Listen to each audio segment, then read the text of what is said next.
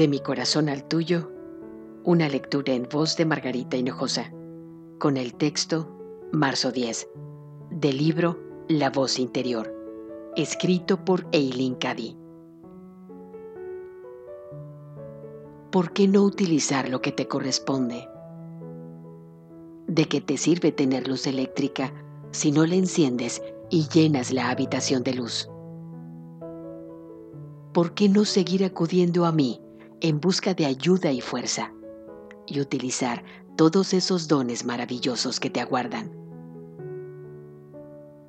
Deja de luchar tú sola, porque cuando me conozcas y me ames, querrás por siempre ser consciente de mí y de mi divina presencia querrás caminar en la luz, porque allí donde hay luz ya no permanece la oscuridad.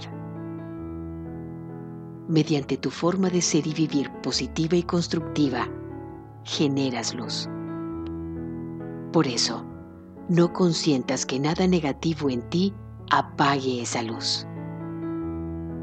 Tal vez necesites hacerlo conscientemente hasta que toda la negatividad se desprenda de ti y aprendas a vivir de modo positivo todo el tiempo.